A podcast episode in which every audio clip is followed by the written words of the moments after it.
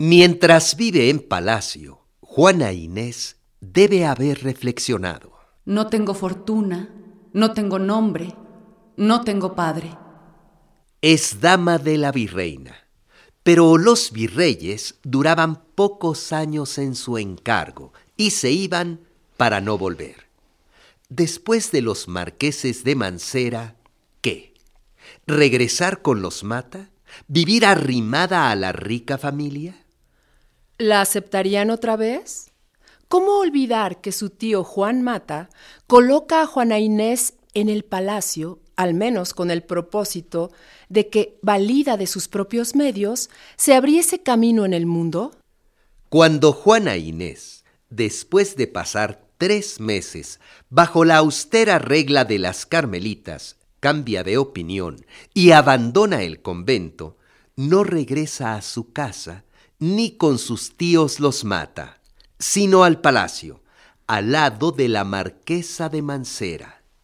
Su casa es el palacio. Una y otra vez sus cavilaciones la deben haber conducido al mismo lugar. Las puertas del monasterio.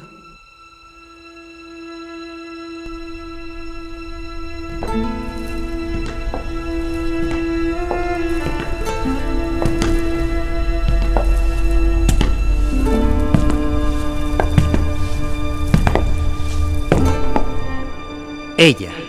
La peor del mundo. Él. Octavio Paz.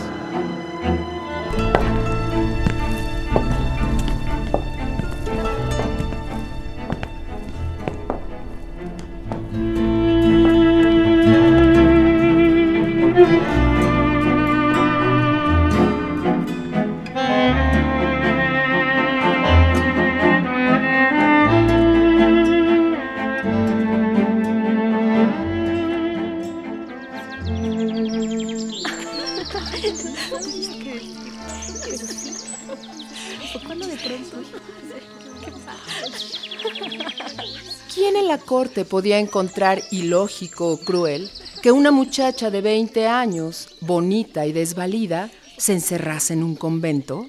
No es fácil ingresar en un convento, y si Juana Inés no hubiese vivido en el palacio virreinal, tal vez no habría encontrado un padrino que pagase la dote.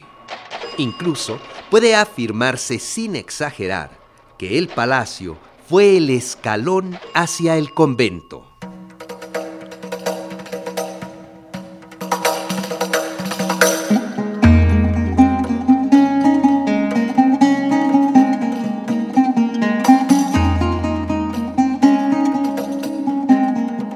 Es imposible conocer el estado de ánimo de Juana Inés durante los años inmediatamente anteriores a la toma del velo.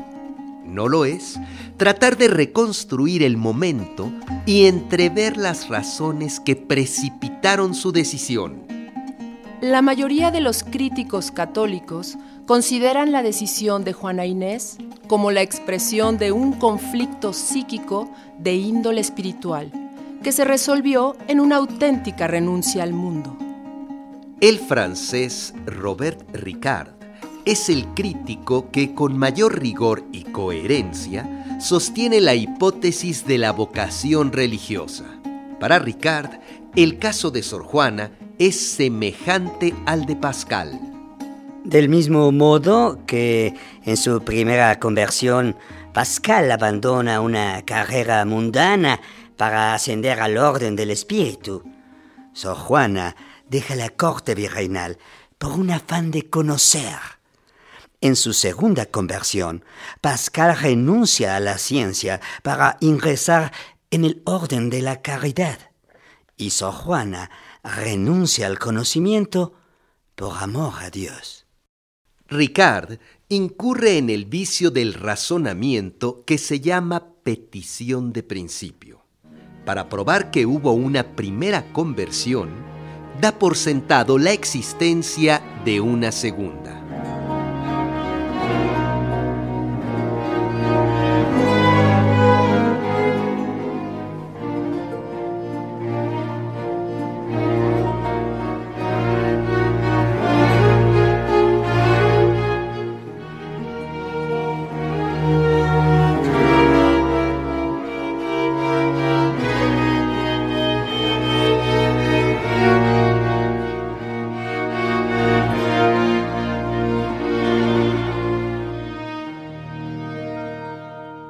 Juana Inés, a diferencia de Pascal, no puede renunciar a una carrera mundana que no tiene. Es una muchacha sola y desvalida, y su renuncia al saber no es un acto voluntario, es una humillación impuesta por las autoridades eclesiásticas después de un combate de dos años.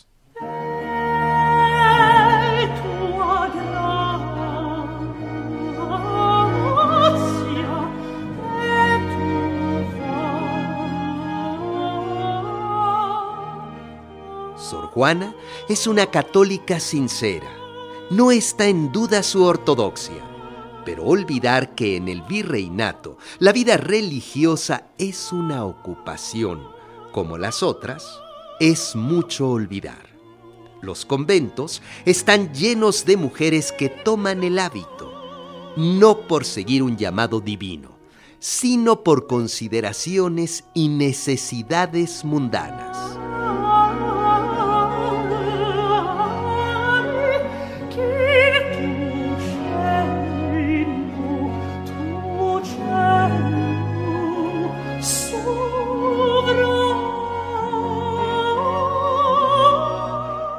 El caso de Sor Juana no es distinto al de las muchachas de hoy, que buscan una carrera que les dé sustento económico y respetabilidad social. La vida religiosa en el siglo XVII es una profesión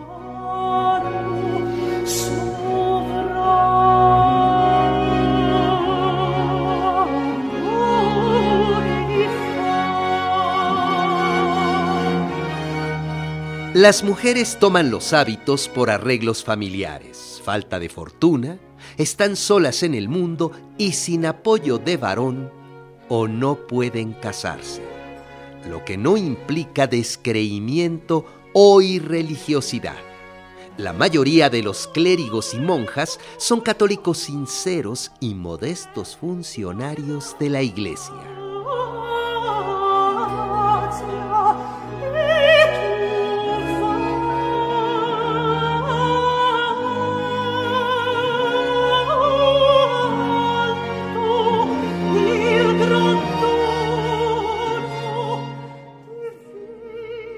Nada en la vida anterior de Juana Inés revela una predisposición religiosa.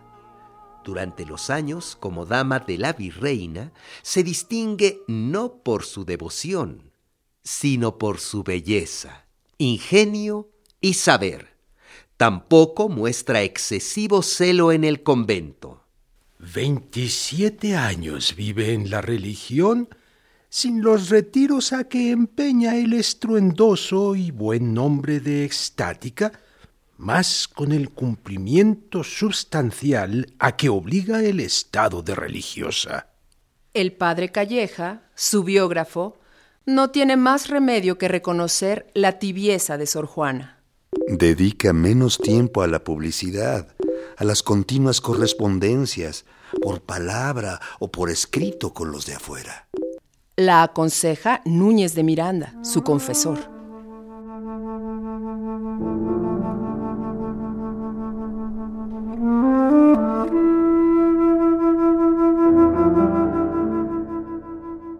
El convento es un acomodo. No todas pueden profesar. Para abrazar la vida monástica hay que tener una dote y pertenecer a una familia conocida para muchas mujeres pobres que desean guardar intacta la flor de su pureza, pero recelan, tímidas, perderla, o por ser muy pobres, o por ser hermosas. El obispo de Puebla, Manuel Fernández de Santa Cruz, funda dos casas. Las mujeres pobres, viudas, huérfanas, abandonadas, se refugian en los recogimientos establecidos en las principales ciudades por la Iglesia y algunos ricos caritativos, como el obispo de Puebla. En la biografía de otro benefactor se lee. No puede negarse la heroicidad y grandeza de la obra de enclaustrar mujeres, que, no pudiendo entrar en monasterios, se lloran en el siglo en manifiestos peligros. Tomar los hábitos es una solución corriente en la época. En la familia de Sor Juana, además de su sobrina Isabel María de San José, dos de las hijas de su media hermana Inés también profesan en San Jerónimo.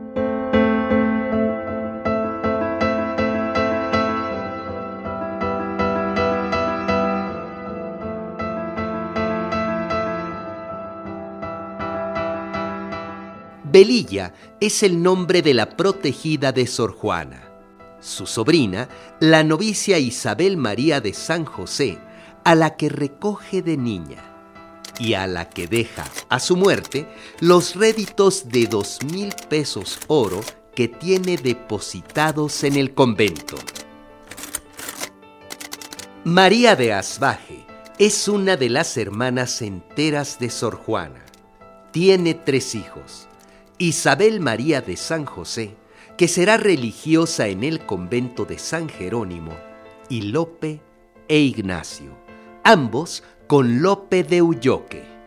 La única prueba de que María de Asbaje se casa con Ulloque es su acta de defunción. Sin embargo, sus hijos, Ignacio y Lope, no llevan el apellido del padre, Ulloque. El testamento de Isabel Ramírez, madre de Sor Juana y de María de Asbaje, hecho en 1687, cuando ya nacieron los hijos de María, Lope, Ignacio e Isabel María de San José, dice, Mando que se den 300 pesos de oro común a la dicha María de Asbaje, mi hija, de estado doncella. Y en el acta de profesión de Isabel María de San José al convento de San Jerónimo, su tía Sor Juana escribe de puño y letra, ya que es archivera y secretaria del convento. La novicia es hija de María Ramírez y del capitán Fernando Martínez de Santolaya. La novicia Isabel María de San José hace su testamento como era costumbre en las novicias al momento de tomar el velo. Declaro ser hija natural del capitán Fernando Martínez de Santolaya, quien como tal me entregó a la madre Juana Inés de la Cruz, donde su caridad me ha criado. Poco asistida del dicho mi padre y sin más noticia de naturaleza o oh madre.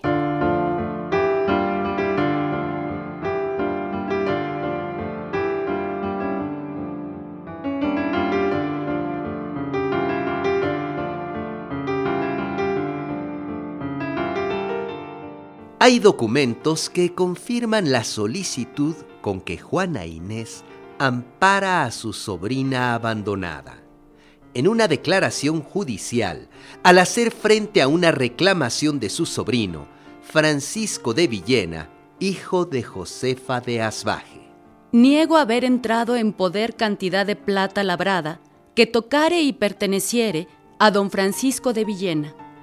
Pasa que mi hermana, doña Josefa de Asbaje, entregóme seis platillos de plata para que le buscase cantidad de pesos, y esta declarante, para hacerlo, buscó diferentes preseas y joyas para que le prestasen dos mil pesos para comprar una hacienda, y el habérselos prestado fue por hacerle favor a esta declarante, no porque las prendas valiesen mil pesos y que nunca entraron en su poder preseas ni otras cosas que tocasen ni perteneciesen al dicho don Francisco de Villena. Antes, el susodicho le queda a deber algunas cantidades de pesos, así de réditos de 300 pesos que tenía en su poder, pertenecientes a una niña que tiene esta declarante a cargo.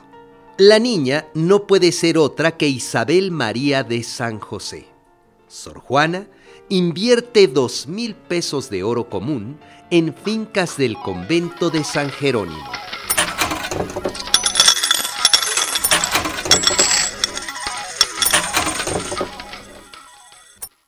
Para que por el tiempo de mi vida el mayordomo de dicho convento me acuda con los réditos correspondientes y después a la madre Isabel María de San José, mi sobrina.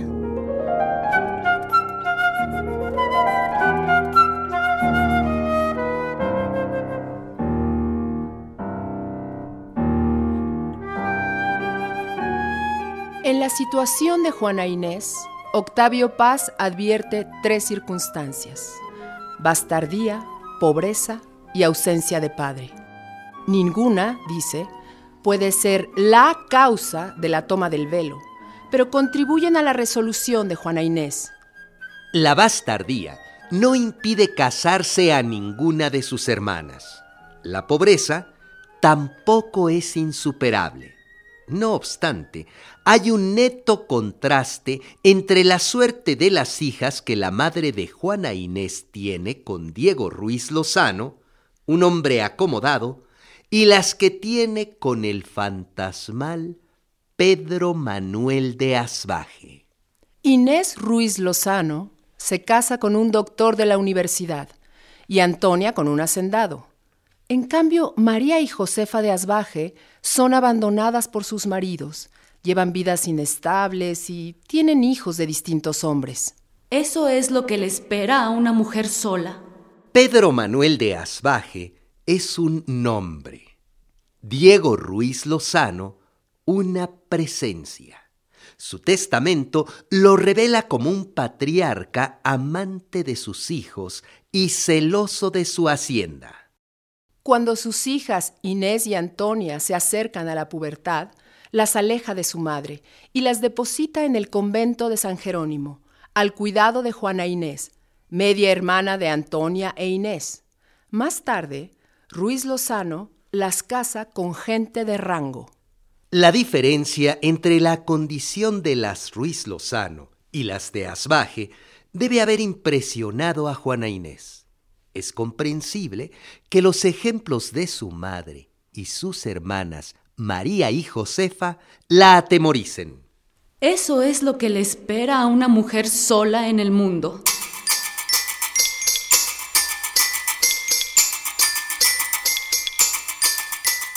El padre Calleja expone de forma sucinta el predicamento de Juana Inés.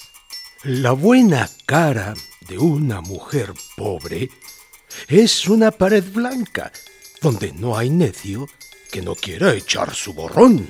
Las novicias renuncian a sus bienes y Juana Inés dice en un pasaje conmovedor de su testamento.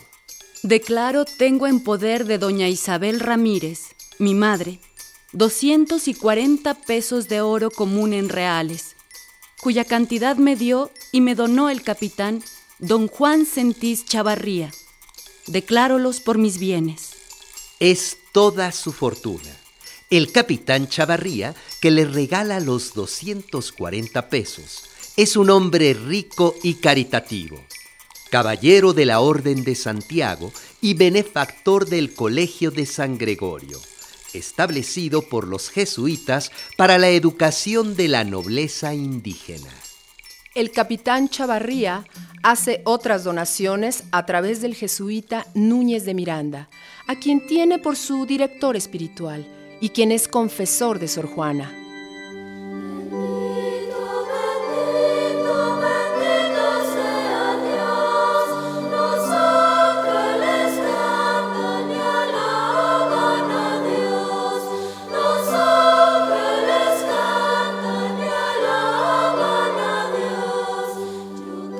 Conmovido por las voces armoniosas e inocentes de los muchachillos inditos que entonan cánticos de alabanza en la iglesia de Nuestra Señora de Loreto, que sirve de capilla al Colegio de San Gregorio, el capitán Chavarría decide entregar 34 mil pesos para remediar la penuria en que vive el colegio.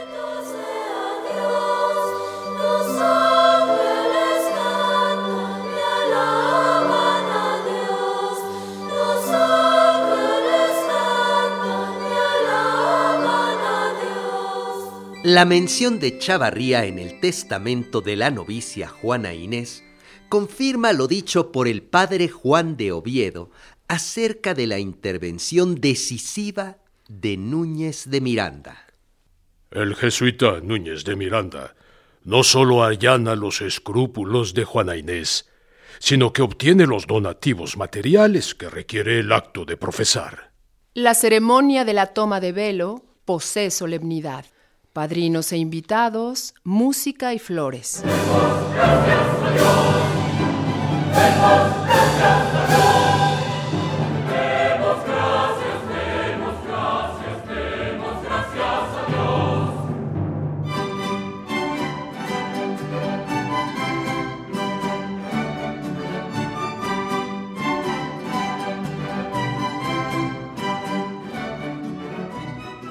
Entrando a menudo en el palacio, Núñez de Miranda se ofrece a ayudar a Juana Inés en cuanto pudiese.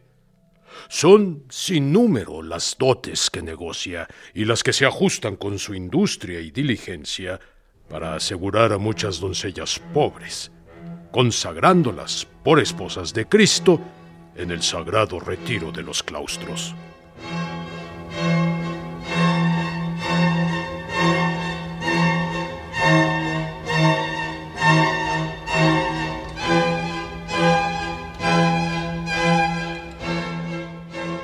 Leonor Carreto, esposa del marqués de Mancera y protectora de Juana Inés, debe haberla animado a tomar la resolución de profesar.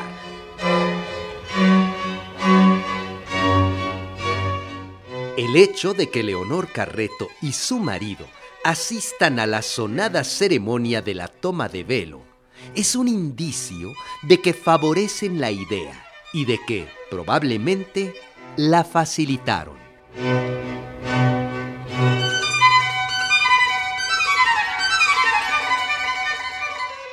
La persona que con mayor empeño, sagacidad y autoridad impulsa, acallando los temores y disipando las dudas de Juana Inés, es el padre jesuita Antonio Núñez de Miranda.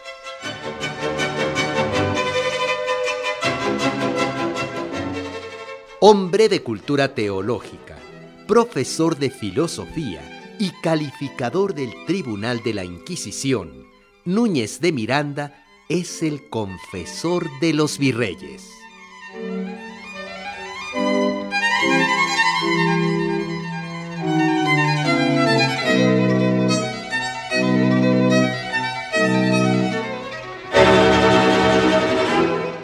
De Miranda es rector del Colegio de San Pedro y San Pablo y tiene la reputación de ser un gran predicador. Su especialidad son las religiosas. Visita con frecuencia los conventos y es director espiritual de muchas monjas. A su influencia se debe, seguramente, que el acaudalado Pedro Velázquez de la Cadena pagase la dote de Juana Inés tres mil pesos, suma considerable y superior a la que sus medias hermanas llevan al casarse.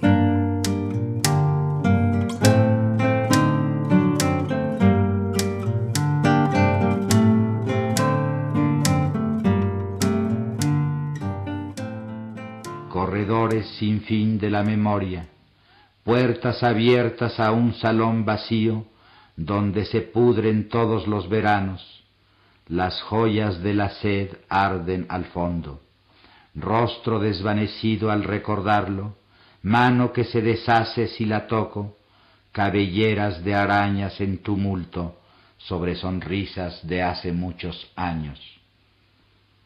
A la salida de mi frente busco, busco sin encontrar, busco un instante, un rostro de relámpago y tormenta corriendo entre los árboles nocturnos, rostro de lluvia en un jardín a oscuras, agua tenaz que fluye a mi costado.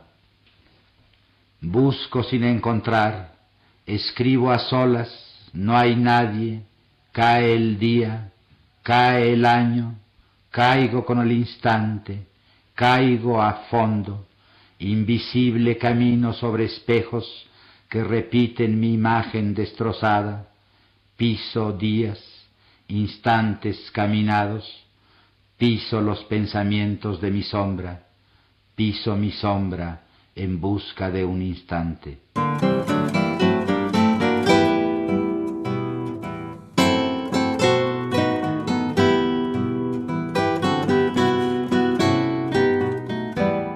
Lo siguiente corresponde a Víctor Manuel Mendiola, poeta y editor.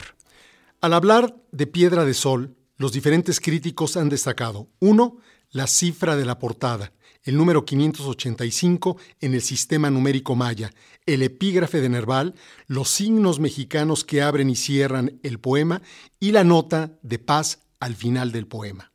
2. La igualdad del principio y el fin que repite, al término del poema, los versos del comienzo. El poema tiene, en realidad, 584 versos más 6 de la repetición, en total 590 versos. 3. La estructura circular que alude al tiempo cósmico y a la visión azteca. Unos autores hablan de la forma de un círculo, otros de una espiral. De hecho, hay una ambigüedad en la estructura del poema. 4. La presencia de un centro aritmético señalado por el endecasílabo Madrid 1937, verso número 288, con siete líneas más, alcanzaría exactamente la parte media del discurso. 5. La aparición progresiva de diferentes sujetos. El poema tiene A, un plano sin sujeto, o mejor dicho, con un sujeto no humano, representado en primera instancia por un sauce de cristal, un chopo de agua. B, un plano con el pronombre yo. C, un plano con el pronombre tú. Y D, un plano en el que se entrelazan yo, y tú, y donde surge el otro y después nosotros como una dimensión íntima, pero también colectiva. 6. En el poema hay un carnaval erótico amoroso y un desfile épico político. En el primer aspecto destacan las figuras femeninas Melusina, Laura, Isabel, Perséfona, María, Filis, Carmen, Eloísa y Casandra. En el segundo aspecto sobresalen, por un lado, los nombres históricos literarios de Agamenón, Sócrates, Critón, Bruto, Moctezuma, Robespierre, Churruca, Lincoln, Trotsky, Madero, y por el otro, los nombres comunes Pedro, Pablo y Juan. 7. El poema desarrolla un lugar atemporal y ubicuo que desemboca frecuentemente en un cuarto en cualquier lugar del mundo. Pero también hay sitios precisos, Christopher Street, Reforma, Oaxaca, Hotel Bernet, Vidart, Madrid. 8. El poema tiene varios temas, encuentro erótico, dialéctica del instante, moral sexual y crítica antiburguesa, conflicto social y sucesión de espacios urbanos y ciudades, pero el tema fundamental es el amor. 9. El poema está cerca del socialismo utópico. 10. El poema usa el verso clásico, pero al mismo tiempo utiliza un ritmo de imágenes que lo aproxima al surrealismo. 11. El poema está escrito desde el libre fluir de la conciencia. Paz mismo lo llama, sigo mi desvarío. Y 12. Este largo poema tiene una relación íntima con otros dos largos poemas, Muerte sin fin y The Wasteland.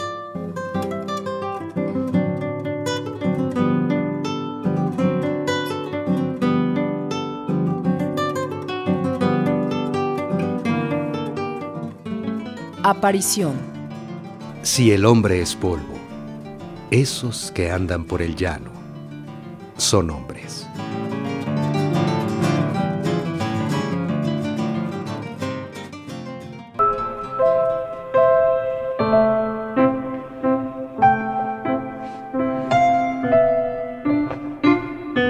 Esto fue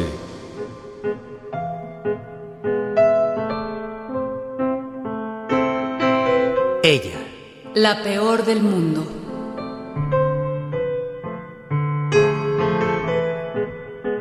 Él. Octavio Paz.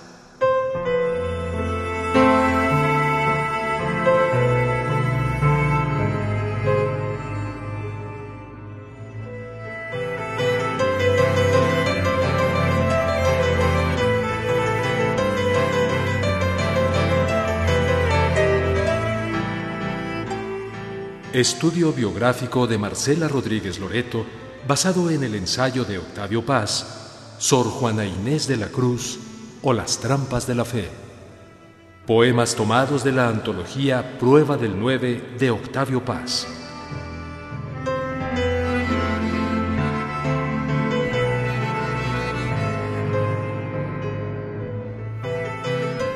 Si usted quiere volver a escuchar este programa, visite el micrositio www.e-medioradio.edu.mx diagonal Ella la peor del mundo.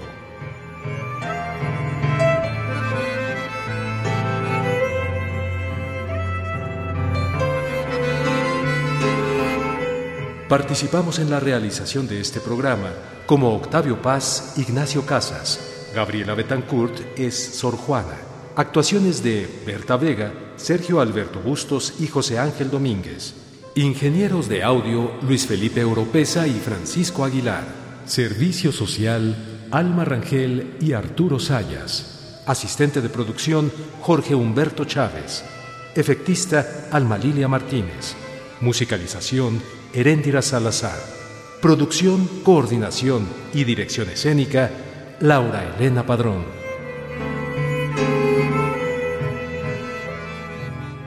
Radio Educación y las emisoras culturales de México rinden un homenaje nacional al Premio Nobel Octavio Paz y a la décima musa Sor Juana Inés de la Cruz.